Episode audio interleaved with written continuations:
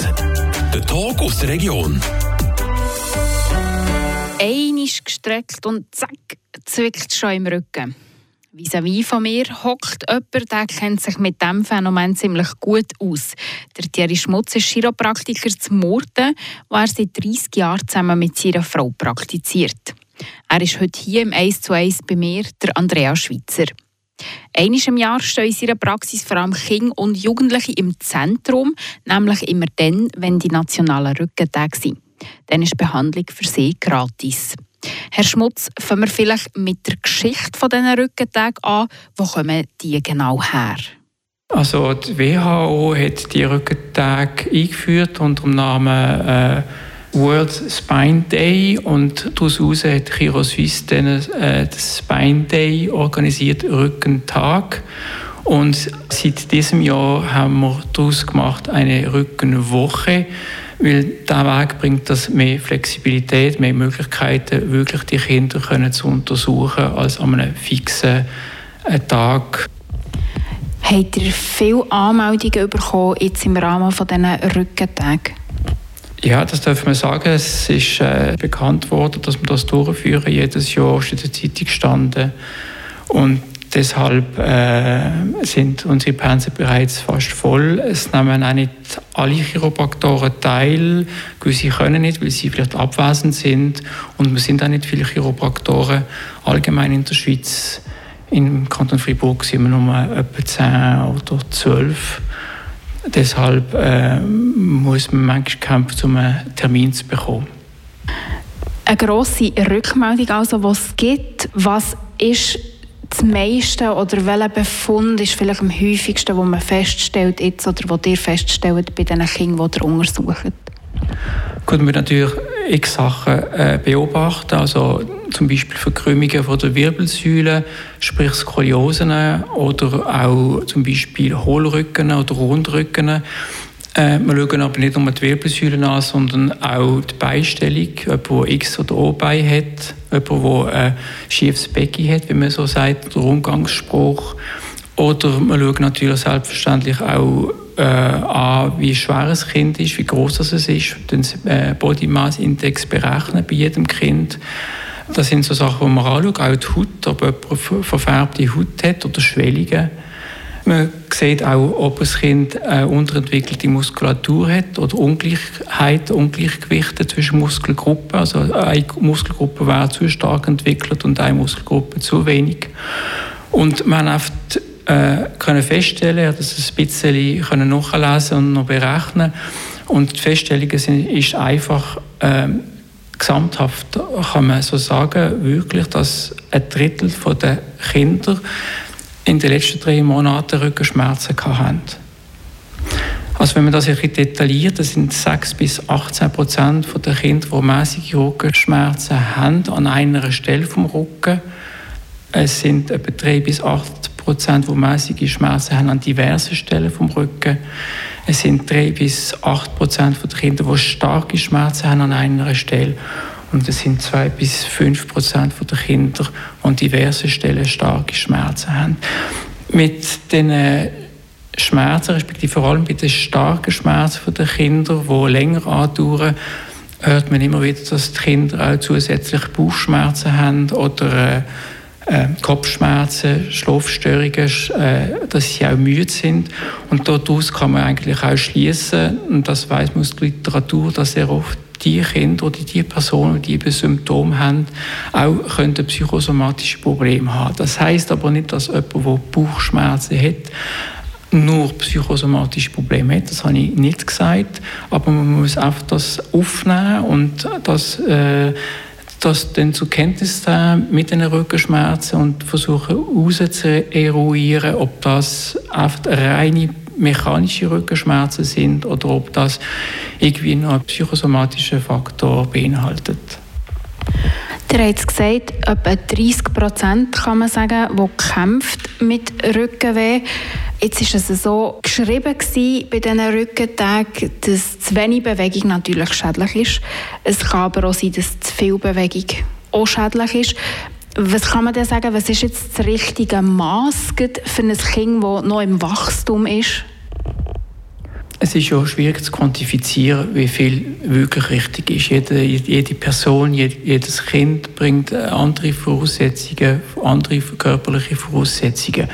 Man darf aber sagen, dass empfohlen wird, dass ein Kind Jugendliche, und das gilt eigentlich auch für Erwachsene, 60 Minuten pro Tag sich sollte können bewegen Und dass ein Kind, und es gibt ja viele Kinder, die auch Sport machen, dass ein Kind eigentlich äh, nicht mehr als drei bis vier Stunden pro Tag sollte trainieren auf eine spezielle Sportart. Und dass äh, die Kinder und die Jugendlichen, wenn sie Sport betreiben, auch immer ein bis zwei Pausentage haben pro Woche. Kann man sagen, dass die Kinder heute vielleicht vermehrt unter Leistungsdruck stehen, gerade in der Schule? Gut, das kann, man, das kann man annehmen, das sagen gewisse Experten. Äh, das ist eine ganze Diskussion, ob das tatsächlich der Fall ist. Es ist klar, dass das, das äh, soziale ähm, Umfeld heutzutage anders ist als vor manchem Jahr. Man muss es immer ein bisschen beobachten, inwiefern das Kind wirklich äh, ähm, überfordert ist oder nicht. Das wird in der Schule eigentlich aber auch gemacht. Möglich ist es natürlich schon, dass das Kind auch durch die Schule überfordert ist und wegen dem Rückenschmerzen entwickeln. Aber das kann man nicht so schwarz und weiß so behaupten. Welches Rückenleiden erlebt ihr am häufigsten, sei es jetzt bei Kindern oder bei Erwachsenen? Gibt es da einen speziellen Bereich, wo man sagen kann, dort treten die häufigsten Probleme auf? Ich habe hier keine genauen Zahlen, aber ich habe, es wird auch so in der Literatur geschrieben, die meisten Rückenschmerzen bei Kindern und Jugendlichen betrifft schon Brust- und Lendenwirbelsäule. Was mir aufgefallen ist, sind einfach hier die 18 ähm, Prozent circa von den Kindern, die starke Schmerzen haben an einer Stelle von der Wirbelsäule. Das ist schon ziemlich, ähm, ziemlich ähm, ja, äh, beeindruckend. Das heißt ja, dass eins bis zwei Kinder von zehn starke Schmerzen hat. Habt ihr da vielleicht einen Tipp, wie man das als Eltern kann bemerken kann, dass das Kind Schmerzen hat? Ja, es ist natürlich schon auch die Aufgabe den Eltern, respektive vielleicht manchmal auch von der Lehrkraft, wenn die Kinder schon in die Schule gehen, äh, ein zu erkennen, ob das Kind äh, unwohl ist, ob es Fieber hat zum Beispiel, äh, ob es doch manchmal sagt, es hätte Schmerzen und das länger andauert. Es wird auch wichtig, dass man das Kind auch beobachtet, speziell die Eltern, die oft können erkennen wenn er zum Beispiel ein Gelenk geschwollen ist oder äh, gerötet ist. Das würde ja auf eine Entzündung sprechen oder auf einen äh, Infekt solche Sachen muss man natürlich schauen. Die Eltern sollten ihr Kind ein bisschen besser kennen und wissen, wie es reagiert. Aber ähm, wenn das länger antut, muss man dann schon auf die Schmerzen eingehen und eventuell das Kind untersuchen lassen. Was mich noch erstaunt hat, ihr habt gesagt, die meisten Schmerzen oder Probleme sind zwischen Brust- und Lendenwirbelbereich. Mehr hat jetzt gedacht, dass vielleicht auch im Hauswirbelbereich etwas könnte sein so mit dem ganzen Handy, Smartphone, man ist, man ist viel mit dem beschäftigt. Hat ihr da auch schon irgendwelche Auswirkungen vermehrt wahrgenommen oder noch nicht? Ja, das ist klar, dass die Kinder und die Jugendlichen auch Schmerzen haben in diesem Bereich. Sie klagen auch über Kopfschmerzen, selbstverständlich. Es gibt keine Studien, die belegen, dass die Stellung auf einem Stuhl, respektive auch bei einem Handy, auch automatisch Rückenschmerzen ähm, dort hervorrufen.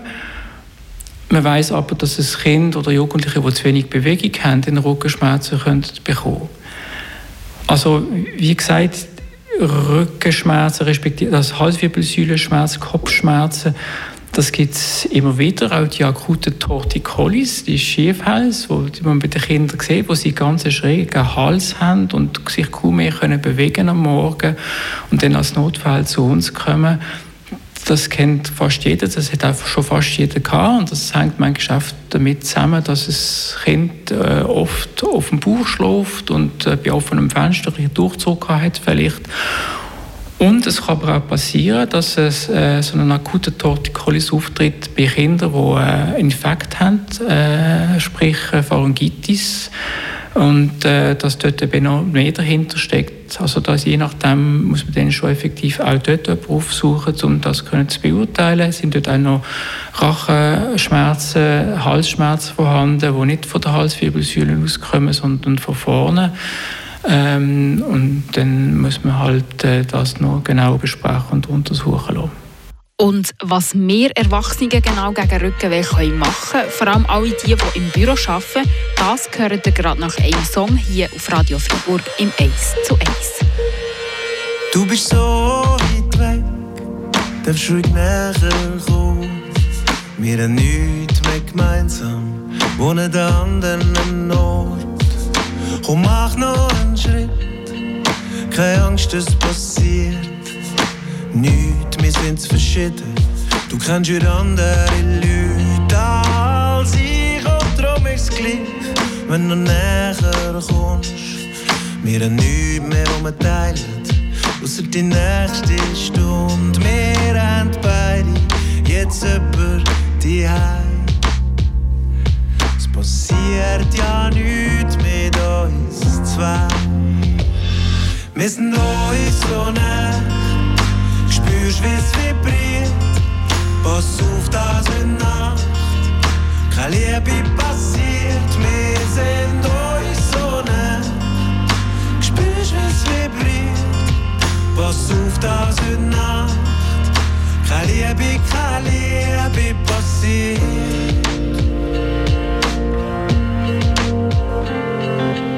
Schritt, der noch fehlt, bis du mein Herz spürst, wo klopft. Fehlt seit 17, seit der Kilbe im Dorf, wo das mit uns um es hat, dann gleich nichts geworden ist. Jetzt stehen wir da, wieder fehlt nur ein Schritt und ich spür schon, wie du schnuffst, nur ein Kuss weg von mir. So still wird's nur kurz, bevor es explodiert. Wir haben beide jetzt jemand die. Es passiert ja nichts mit uns zwei. Es passiert ja nichts mit uns zwei. Oh. Wir sind uns so nah.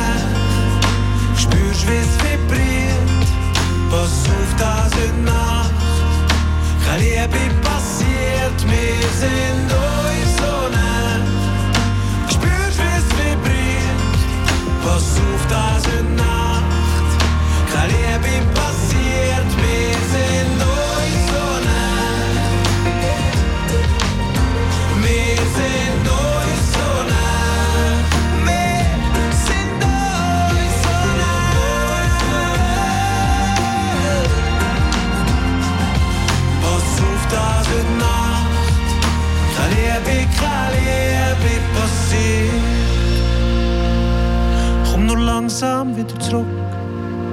Alles vibriert. Ich glaube, heute Nacht ist Liebe, ich Liebe passiert. «Es zu Es». Vielleicht höckelt ihr jetzt gerade im Büro und seid am Arbeiten. Dann wird es jetzt gerade ganz spannend für euch. Heute im 1 zu 1 bei mir, der Andrea Schweitzer, zu Gast ist nämlich der Thierry Schmutz. Er ist Chiropraktiker zu Murten. Herr Schmutz, ganz viele Leute arbeiten heutzutage ja im Büro, aber wie schädlich sind die KV-Jobs eigentlich für unsere Rücken? Es gibt keine Studien, die belegen, dass wenn jemand sitzt, eigentlich gefährdet ist und unbedingt muss Rückenschmerzen haben. Es geht nicht nur um die Haltung, es geht mehr vielleicht auch um die Bewegung, die fehlt bei den Leuten, die viel sitzen Und wegen dem hat man ja auch die, die Stehpülte äh, entwickelt, wo, wo dann die Leute, die in einem Büro arbeiten, auch ab und zu können aufstehen können. Äh, wir empfehlen auch immer, empfehlen, dass Leute eine Bestellung wechseln, dass sie ab und zu auch stehen telefonieren, dass sie manchmal zum Fotokopieren führen laufen, dass sie ein bisschen Bewegung haben oder dass sie auch Stellungen wechseln, sondern einen anderen Stuhl benutzen, nicht immer der gleiche. Bei einem Bürojob spielt natürlich die, Ergono spielt die Ergonomie eine Rolle. Also was nimmt man für Haltung ein, bei welchem Verhältnis, sprich zum Beispiel die Belichtung, sprich auch die Höhe vom Stuhl, eingestellt ist, sprich auch äh, auf auch der Computer, wie der Bildschirm, ob das hoch, äh, äh zu hoch oder zu niedrig äh, eingestellt ist. Das muss alles in Betracht ziehen, selbstverständlich. Da kann man auch die ähm, Hinweise von der SUVA kann man auf Internet nachschauen, wie das idealer wäre. Es gibt keinen Bürostuhl, wo ideal ist, wo für alle einfach top ist. Das ist auch, hängt auch wieder ab, wie groß jemand ist, äh, wie, wie, wie schwer jemand ist. Aber es gibt natürlich schon bessere und schlechtere Stühle. Zauberstuhl jetzt kennen, das hat er gesagt, ähm, Ergonomie-Tipps, vielleicht hat er das ein paar, ich kann mich noch daran erinnern, aus der Lehre, rechter Winkel beim Knie ungefähr und leicht von oben ab auf den Bildschirm schauen. Gibt es noch mehr, was man kann beachten kann? Und das, was Sie gesagt haben, ist richtig mit den 90 Grad bei den Ellenbögen und bei den Knien, auch die Hüften. Der Kopf sollte leicht vorne abgeneigt sein äh, und nicht aufschauen beim Bildschirm. Der Bildschirm sollte gerade vor dem Kopf sein und nicht schräg davor. Das ist wichtig und dann sollte man auch idealerweise vielleicht einen Stuhl haben, der Freder ist, wo man verschieben kann oder respektive, eben wie vorher gesagt, vielleicht eben Schulen können wechseln Also zeitweise haben wir auch Bälle empfohlen gehabt. Das wird jetzt heute ein bisschen weniger gemacht. Aber es gibt heutzutage so gute, diverse Stühle. Und eben, da kann man entweder viel aufstehen und, und sich bewegen und, oder, oder einen zweiten Bürostuhl haben oder einen Stehpult. Das sind die äh, Hauptsachen, die ich würde empfehlen würde. Kommen wir zurück zu diesen Rückentagen, die ihr habt. Wie viele Kinder und Jugendliche behandelt ihr vielleicht abgesehen von diesen Rückentagen in einer herkömmlichen Woche? Also in unserer Praxis tun wir eigentlich hauptsächlich erwachsene Leute behandeln. Äh, wir sehen vielleicht also schätzungsweise äh, zwei bis sechs Kinder also Jugend oder Jugendliche pro Woche würde ich so schätzen. Es gibt ähm, äh, Praxen, Chiropraktikpraxen, die spezialisiert sind, die sich spezialisiert haben auf Kinder, auf Kinderuntersuchungen und Behandlungen. Aber eigentlich sollte jede, oder sollte jede Chiropraktorin oder jeder Chiropraktor in der Schweiz äh, absolut befähigt sein, Kinder zu untersuchen und zu behandeln. Ist das vielleicht auch ein bisschen Präventivmaßnahmen, wenn Eltern jetzt früh genug mit ihren Kindern schon vorbeikommen? Ja, es ist ähm, präventiv also es ist klar, also ich beobachte dabei, dass natürlich gewisse Eltern überängstlich sind und dann äh, da mit ihren Kindern, Kindern vorbeikommen. Und dann sehe ich die anderen, die anderen ähm, Eltern, die kommen, wo, wo sie ein echtes Problem erkannt haben. Und ich muss leider sagen, dass höchstwahrscheinlich die Eltern zu uns kommen, die eben ihre Kinder ein bisschen im Auge haben und sie beobachten. Und eine äh, Mehrheit vielleicht von den Eltern an diesen Rückentagen äh, sich nicht beteiligen, nicht vorbeikommen und wo die Kinder vielleicht Probleme haben. Was kann man generell machen, auch im Erwachsenenalter, für die Rückenprobleme zu minimieren? Haben es vorhin schon schnell angetönt, Bewegung sicher ein wichtiger Punkt. Also Kinder und Jugendliche sollten, oder auch Erwachsene, finde ich, außer es ist ein Spitzensport, das ist für ein anderes Thema, sollten eigentlich nicht eine Sportart betreiben, wenn sie Schmerzen haben. Oder sollten nicht eine Sportart oder Sport betreiben, wenn sie Schmerzen bekommen oder wenn sie nach dem Sport jeweils Schmerzen haben. Da ist entweder die Sportart falsch ausgewählt oder falsch ausgeführt und da muss man darüber sprechen und mal vorsichtshalber hören äh, oder eine Pause hinlegen einfach. Aber sonst grundsätzlich äh, sollte man eigentlich Sport machen, man sollte sich bewegen. Eben genug und eben nicht zu viel. Also, ich habe es vorher angesprochen, äh, man sollte sich 60 Minuten pro Tag idealerweise bewegen am Tag. Sonst ähm, sollte man schauen auch auf äh, über das Gewicht, Ernährung. Also Übergewicht äh, führt nicht unbedingt zu Rückenschmerzen, aber führt möglicherweise zu Abnützungserscheinungen mit den Jahren.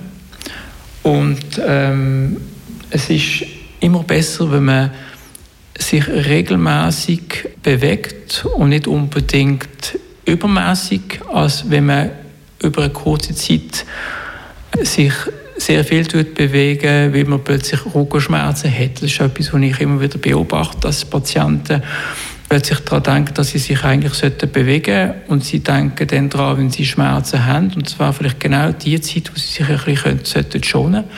Und äh, wenn es den Patienten wieder besser geht, dann, dann vergessen sie wieder, dass sie sich sollten bewegen und dass sie eventuell sollten, äh, ein bisschen Sport betreiben. Wie sieht es aus mit vielleicht auch speziellen Sportarten wie Crossfit, sagen ich jetzt mal? Das ist ja für den Körper ziemliche Belastung mit viel Gewicht, mit je nachdem schnellen Bewegungen. Ist auch so eine Sportart gut? So eine Sportart ist durchaus gut, wenn man dazu auch den richtigen Körperbau mitbringt, wenn man richtig, sich äh, richtig trainiert. Da gelten genau die gleichen Regeln, wie ich vorher äh, erwähnt habe. Also wenn man dabei Schmerzen bekommt während oder nach dem Sport, dann ist etwas nicht richtig, dann ist vielleicht die Sportart nicht richtig ausgewählt. Aber äh, durchaus, wenn jemand äh, andere Sportarten macht, äh, nebst und, und, und auch ganz gezielt aufbauend kann trainieren für CrossFit, dann ist es absolut äh, kein Problem. Jetzt möchte ich noch schnell zu eurer persönlichen Geschichte kommen. Ich habe gesehen, ihr habt in Kanada studiert. Warum gerade Kanada?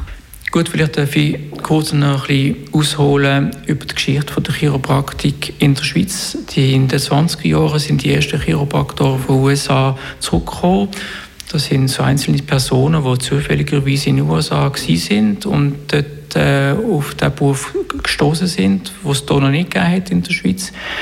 In den 40er Jahren haben wir dann äh, die erste Legislatur, also die ersten ähm, Gesetzgebungen bekommen, äh, respektive ähm, äh, die erste Initiative für Chiropraktik, wo man dann äh, hier demokratisch in der Schweiz können wählen und abstimmen, ob die Chiropraktoren dürfen anerkannt werden das ist schon früher strafbar gewesen, wenn man den Beruf ausgeführt hat, bis in den 40er Jahren. Und ähm, bis zu den 60er Jahren also ist Chiropraktik legal gewesen und auch später natürlich, aber dann 1964, 65 ist, äh, sind die, die Behandlungskosten der Chiropraktoren vollumfänglich von allen Sozialversicherungen dann ähm, angenommen worden. Und dann später, so in den 80er Jahren, also hat man die Anerkennung von der Chiropraktik. Äh, Gesetzgebung war da, gewesen, aber es hat noch keinen Lehrstuhl gehabt, damit man an einer Universität Chiropraktik studieren konnte. Und das ist genau in den 80er Jahren, wo ich dann selber äh, Chiropraktik als Beruf ausgewählt habe und ich dann nach vier Jahren nach Chiropraktik studieren Ihr habt gesagt, ihr habt diesen Beruf gewählt, seid dann nach Kanada gegangen. Was hat euch dazu bewogen, Chiropraktiker zu werden? Gut, das war ähm, bei mir eigentlich noch speziell gewesen. Ich hatte eine Mutter, die ähm, eine massive Diskushernie hatte und auch viele Kopfschmerzen. Und sie hat dann beim Sport äh, ist sie auf eine Chiropraktorin gestoßen und hat sich befreundet mit ihr und ist dann von dem Moment an regelmäßig behandelt worden. Und ich bin bei diesen Behandlungen dabei gewesen. und ich konnte sehen, wie sie die Operationen können vermeiden und wie sie die Kopfschmerzen dann plötzlich mit wenigen Behandlungen eigentlich hat können äh, beseitigen. Und das hat mich ziemlich imponiert. Und wegen dem habe ich dann später gefunden, äh, und eigentlich nachdem meine Schwester eigentlich den gleichen Entscheid gefasst hat, dass ich auch nach Kanada gehen will. Heutzutage muss ich noch anfügen, kann man Chiropraktik zum Glück in der Schweiz studieren, das seit 2008 in Zürich an der Medizinischen Fakultät für Chiropraktik, also an der ähm, Universitätsspital Balgrest. Ihr macht das seit 30 Jahren jetzt, habt hier eigene Praxisräume, drei Zimmer. Gibt es vielleicht einen Moment in eurer Laufbahn, der euch besonders geblieben ist? Ganz ein schönes Erlebnis oder vielleicht auch etwas, das euch länger hat beschäftigt, weil es nicht so, so schön war? Gut, ich darf sagen, dass der Beruf vom Chiropraktiker oder vom Chiropraktor, wie Sie auch immer sagen immer wieder solche Momente bringt, wo man die Freude erleben.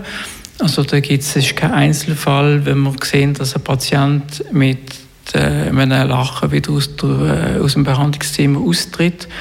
Also die Höhepunkte haben wir relativ oft zum Glück.